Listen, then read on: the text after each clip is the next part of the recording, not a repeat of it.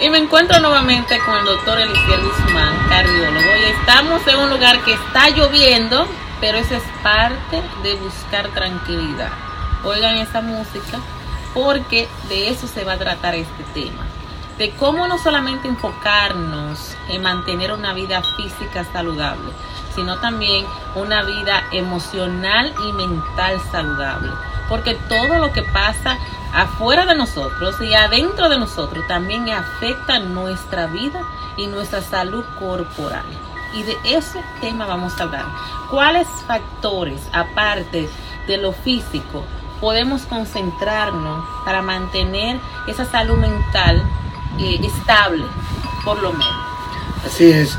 Sí, yo lo creo que lo primero que uno debe de entender es de que como seres humanos somos seres conectados, formados por trillones de células que están todas interconectadas. Y una parte esencial es el cerebro. Y es evidente que eh, ha habido una cantidad de investigación donde la meditación, la calma, el yoga, eh, simplemente ir a la iglesia, conseguir paz y calma eh, en la religión, en cualquier tipo de eh, comportamiento que uno haga, no necesariamente religioso, le va a dar eh, también más calma a ese sistema cardiovascular. A ver, va a haber liberación mucho menor de adrenalina, dopamina, epinefrina, pseudoefedrina, cortisona, una cantidad de hormonas que al final van a subir la presión, van a aumentar el pulso, eh, van a aumentar agranamiento del corazón, disminuir la cantidad de sangre que alimenta ese corazón y todo esto en conjunto, que no tiene nada que ver con la parte física de la que hablamos, presión alta, colesterol, fuma, obesidad, falta de ejercicio. Esa otra parte emocional es tan importante como esa parte física.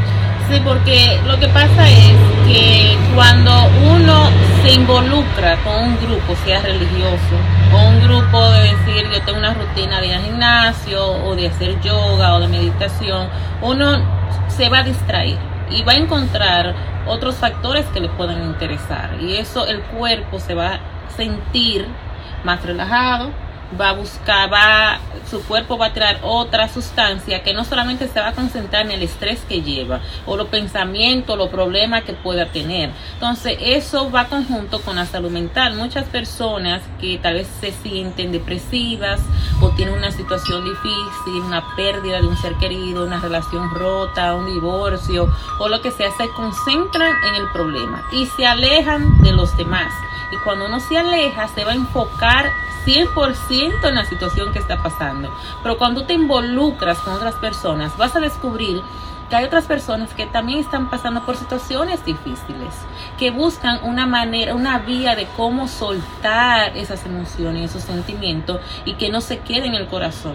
Yo creo, no sé, me corrige, que muchas personas que tienen mucha ira, rencor, eh, que van acumulando ese sentimiento de amargura en su corazón, le afecta físicamente.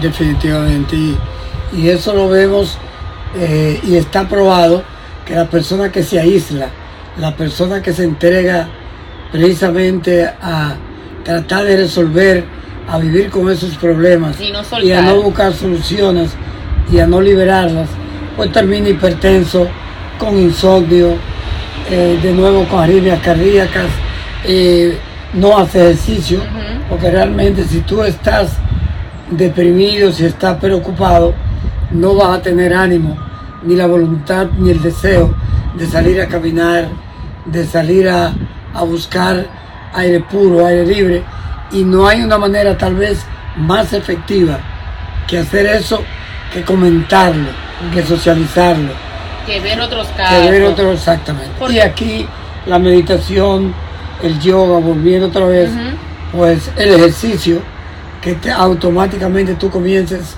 comienzas a moverte, el problema va. En el caso mío, que juego un poquitín de tenis, malísimo, pero me gusta, yo puedo tener el problema más grande del mundo.